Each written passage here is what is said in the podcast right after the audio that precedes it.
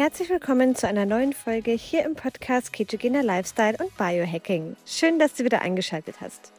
Heute erfährst du alles zum Thema Blähbauch, die fünf Hauptgründe. Ein Blähbauch ist nicht nur unschön, sondern auch total unangenehm. Florence erklärt in der aktuellen Folge die fünf Hauptgründe für einen Blähbauch, wie du herausfinden kannst, woher dein Blähbauch kommt und was du dagegen tun kannst. Ganz viel Spaß beim Zuhören.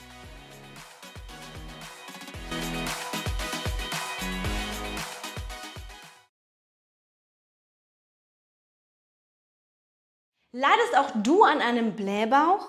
Und das nicht nur einmal, sondern wirklich auch öfters?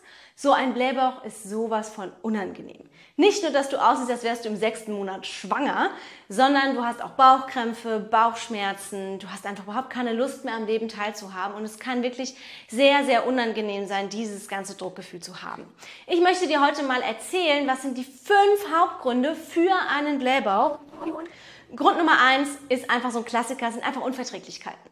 Das bedeutet, versuch mal herauszufinden über Ausschlussverfahren, was du eventuell für Unverträglichkeiten hast. Was da total gut helfen kann, ist ein Ernährungstagebuch zu führen. Das bedeutet dir jeden Tag einfach aufzuschreiben, was du isst und aber auch nach dem Essen zu notieren, wie du dich gefühlt hast. Hattest du Bauchschmerzen? Warst du aufgebläht? Und dann einfach mal schauen, welche Lebensmittel, dann nach ungefähr ein, zwei Wochen, nachdem du dieses Ernähretagungsbuch geführt hast, mal schauen, was für Lebensmittel kommen da häufiger vor, nach denen du einen Blähbauch hattest. Dann lass die mal weg und folge einer sogenannten Eliminierungsdiät. Das bedeutet, lass einfach die Lebensmittel weg, auf die du reagiert hast und schau, ob der Blähbauch dann weniger ist oder vielleicht sogar komplett ausbleibt. Das ist ein Grund, wie man eben herausfinden kann, woher der Blähbauch kommt. Nicht bei jedem hat es aber etwas mit Unverträglichkeiten zu tun. Aber so kannst du zumindest für dich schon mal schauen, ist das vielleicht der Punkt und der Hauptaspekt meines Blähbauchs. Also Unverträglichkeiten. Punkt Nummer zwei, Stress. Stress ist bei fast allen der Nummer eins Grund für Verdauungsbeschwerden. Warum ist das so? Es gibt im Nervensystem, im vegetativen Nervensystem gibt es zwei Hauptspieler. Es gibt den Parasympathikus und den Sympathikus. Der Sympathikus wird immer dann aktiviert, wenn wir in Action kommen, wenn wir im sogenannten Fight-and-Flight-Mode sind. Das heißt, wenn wir Stress haben, wenn wir viel Sport machen, wenn wir einfach immer unter Strom sind und ständig äh, machen, dann arbeitet der Sympathikus für uns.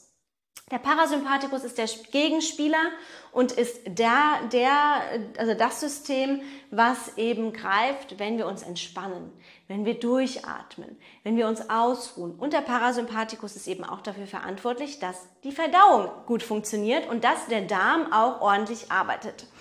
Wenn du permanent unter Strom bist, wenn du sehr, sehr, sehr viel Stress hast und Stressoren können verschiedener Natur sein, dazu sage ich gleich nochmal was, dann bist du ständig im Sympathikus und der Parasympathikus, Rest and Digest, also Ausruhen und Verdauen, kommt gar nicht so zum Tragen. Und dann kann es eben sein, dass der Darm träge wird, der Darm stellt seine Verdauungstätigkeit ein, wir können nicht mehr richtig auf Toilette, du hast vielleicht auch noch Verstopfung und Verstopfung führt dann zwangsläufig auch zur Gasbildung, weil eben die ganzen Lebensmittel und die ganzen Lebensmittelreste und all diese ganzen Giftstoffe nicht mehr aus dem Verdauungstrakt raus können, weil der Darm zum Beispiel nicht mehr richtig kontraktiert oder nicht mehr richtig arbeitet. Und das ist oft der Grund, wenn eben das vegetative Nervensystem überlastet ist oder auch der Vagusnerv, das ist der Nerv, der sich von hier bis runter äh, hier in, durchzieht und der eben auch ähm, für, mit den Verdauungsorganen einfach sehr, sehr maßgeblich mit beteiligt ist. Wenn es da eine Disbalance gibt, dann kommt es oft zu Blähbauch, oft zu Verdauungsproblemen und äh, ganz viele stellen halt auch fest, wenn sie sehr viel Stress haben, dass sie nicht richtig auf Toilette gehen können. Viele haben auch gar nicht die Zeit, auf Toilette zu gehen. Das ist auch so ein Punkt. Oft hat man, nimmt man sich nicht die Zeit, jetzt in Ruhe auf Toilette zu gehen, weil man einen Termin hat, weil man eben jetzt die Kinder in die Schule bringen muss, weil es gerade einfach nicht passt.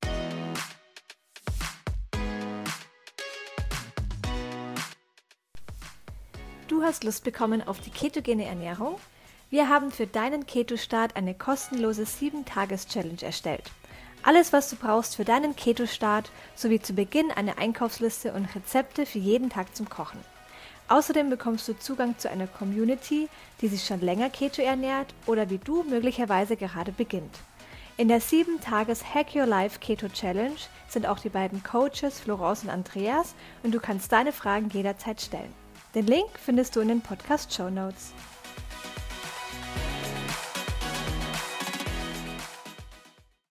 Und das kann eben auf lange Sicht zu Problematiken führen.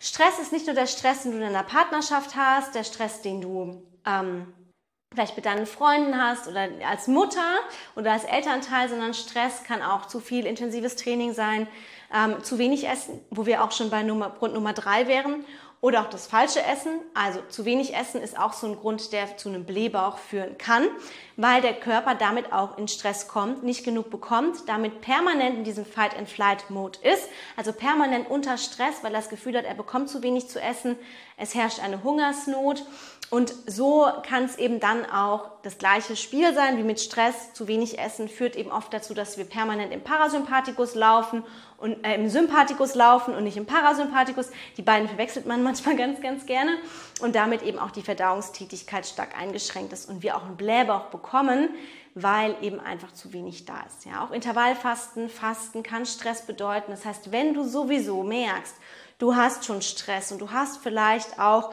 so ein bisschen Themen mit Blähbauch, mit Verdauung, dann überleg dir mal, was sind so Stressoren in meinem Leben? Mal ganz losgelöst vom privaten, beruflichen Stress. Wie viel Sport mache ich? Mache ich vielleicht immer intensiven und extremen Sport? Kann ich vielleicht mal eine Sportsession durch einen Spaziergang austauschen? Oder fange ich mal mit Yoga an? Ähm, wie viel esse ich? Esse ich regelmäßig? Weil unser Verdauungssystem mag es nämlich zum Beispiel gar nicht, wenn wir unregelmäßig essen. Also geregelte Mahlzeiten, das mag einfach unser Darm. Unser Darm mag einfach Routinen und er hasst es, wenn wir ihn aus diesen Routinen schmeißen. Und deswegen mag er auch Reisen nicht. Und ganz viele haben zum Beispiel auch auf Reisen Verstopfung, einfach weil der Darm es überhaupt nicht mag, dass wir jetzt in einer anderen Zeitzone sind, dass wir jetzt in einem anderen Land sind, dass die Nahrung eine andere ist. Der Darm mag Routinen. Und deswegen versuche ihm auch diese Routinen zu geben und versuche wirklich auch vielleicht das Fasten ein bisschen runterzufahren und schau, was passiert. Auch hier, es ist wieder super individuell und nicht bei jedem passiert eben das Gleiche. Punkt Nummer vier, und das ist auch so ein Klassiker, wo man es oft hört bei Verstopfung, ist einfach zu wenig Wasser trinken und auch nicht ausreichend Elektrolyte. Ja, Blähbauch geht oft einher mit einer Verstopfung oder mit einer nicht ganz so aktiven oder regelmäßigen Darmentleerung. Ja, das ist ganz, ganz oft der Fall, weil es einfach zu einem Rückstau kommt und zu dieser Gasbildung als Reaktion darauf kommt. Ja, deswegen zu wenig Wasser trinken und damit meine ich halt weniger als zwei bis drei Liter am Tag und auch, damit eben auch das Wasser von den Zellen und überall aufgenommen werden kann, eben auch ausreichend Elektrolyte. Wer sehr viele Ballaststoffe zu sich nimmt in Form von Leinsamen oder auch ähm, andere lösliche und nicht lösliche Ballaststoffe, der braucht sowieso ein bisschen mehr äh, Flüssigkeit, einfach weil eben da, das, damit es gebunden wird, einfach mehr Flüssigkeit vorhanden sein muss und damit eben auch diese ganze, der ganze Nahrungsbrei möglichst weich wird, damit er eben auch leichter ausgeschieden werden kann. Ja? Man kann noch so viel Wasser trinken, wenn man Elektrolytemangel gleichzeitig hat, dann wird das Wasser nicht an der richtigen Stelle ankommen. Das bedeutet ganz, ganz, ganz, ganz wichtig ist es auch an der Stelle, ähm, dass man eben auf eine Elektrolytezufuhr achtet und das bedeutet eben Kalium, Magnesium, Vitamin B, Vitamin D, und so weiter. Übrigens Magnesiumcitrat wird manchmal ganz, ganz gerne empfohlen, auch für ähm, zum Beispiel Verstopfung oder auch bei Blähbauch oder wenn man eben Probleme hat, auf Toilette zu gehen, ähm, abends zum Beispiel eingenommen, kann das manchmal auch der absolute Gamechanger sein. Ganz kurz vorab, diese ganzen Tipps werden dir aber nichts bringen, wenn du nicht den Root Cause, also den Ursa der Ursache auf den Grund gehst. Ja, wenn die Ursache für deinen Blähbauch Stress ist, dann kannst du noch so viel versuchen, mit mehr Wasser trinken, Elektrolyte zu dir nehmen, Ernährungstagebuch führen. Du wirst nicht dahinter kommen. Ja, deswegen musst du einfach alle diese Punkte mal durchspielen und für dich mal ausprobieren. Ja. Dann der letzte Punkt ist einfach zu wenige oder auch zu viele Ballaststoffe. Ja? Zu viele Ballaststoffe können den Darm auch überlasten. Ja? Also zu viele Ballaststoffe in Form von Gemüse und ähm, auch alles mögliche Leinsamen und so weiter, ja? Hülsenfrüchte, das kann eben auch zu Blähungen führen. Ja, auch zum Beispiel Bohnen führen man ganz gerne zu einem Blähbauch, einfach weil auch da sehr viele Ballaststoffe enthalten sind.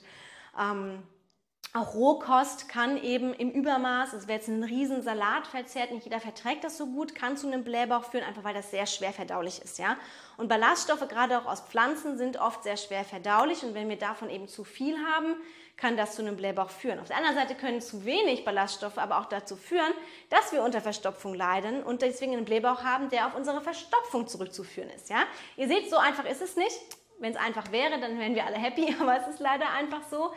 Ähm, aber das sind auch so zwei Aspekte, die du dir mal anschauen kannst. Wie viel Gemüse isst du? Isst du vielleicht sehr, sehr viel Gemüse? Vielleicht reduzierst du es mal ein bisschen und nimmst mehr Proteine. Unser Darm und die Darmschleimwand, die lieben Proteine, ja. Vielleicht nimmst du noch ein paar mehr Fette dazu, um das Ganze so ein bisschen glitschiger zu machen. Das klingt jetzt irgendwie total ekelhaft, aber so ist es einfach, ja. Also da musst du ein bisschen rumspielen, was für dich, für dich am besten passt. Aber auch an der Stelle einfach mal wieder wir müssen der Ursache auf den Grund gehen. Wenn du denkst, du hast irgendwas anderes oder deine Darmflora passt überhaupt nicht oder irgendwas anderes ist los, im Zweifel hol dir einen Coach, hol dir einen Heilpraktiker und geh das Ganze mit ihm durch. Mach vielleicht mal eine Stuhlprobe, um einfach zu schauen, sind vielleicht Parasiten da, ist vielleicht ein Candida da, ist es ein, ein Pilz. Ähm, wo ist da wirklich die Ursache deiner Darmprobleme, zumal wenn du mehr Darmprobleme hast als nur ein Blähbauch. Ja, also wenn das mit einhergeht mit richtig schlimmen Bauchkrämpfen, mit Durchfall, Verstopfung. Oft ist auch Reizdarm ein Thema, was durch Stress vor allem kommen kann. Ähm, hormonelle Disbalancen können eben auch den Darm durcheinander bringen. Unser Darm ist super, super empfindlich und unser Darm ist aber mitunter das größte Organ. Unser Darm ist unser zweites Gehirn. Das heißt, wenn im Darm was nicht passt, dann passt im ganzen Körper nicht. Da kann ein ganz riesen Disbalance im Körper entstehen. Deswegen sollte der Darm wirklich auch dein bester Freund werden. Du solltest ihn hegen und pflegen und dich auch gut um ihn kümmern. Und dazu zählt eben mehr als nur die Ernährung. Dazu zählt dein Lifestyle, dein Stressmanagement und diese ganzen Faktoren, die ich eben aufgezählt habe.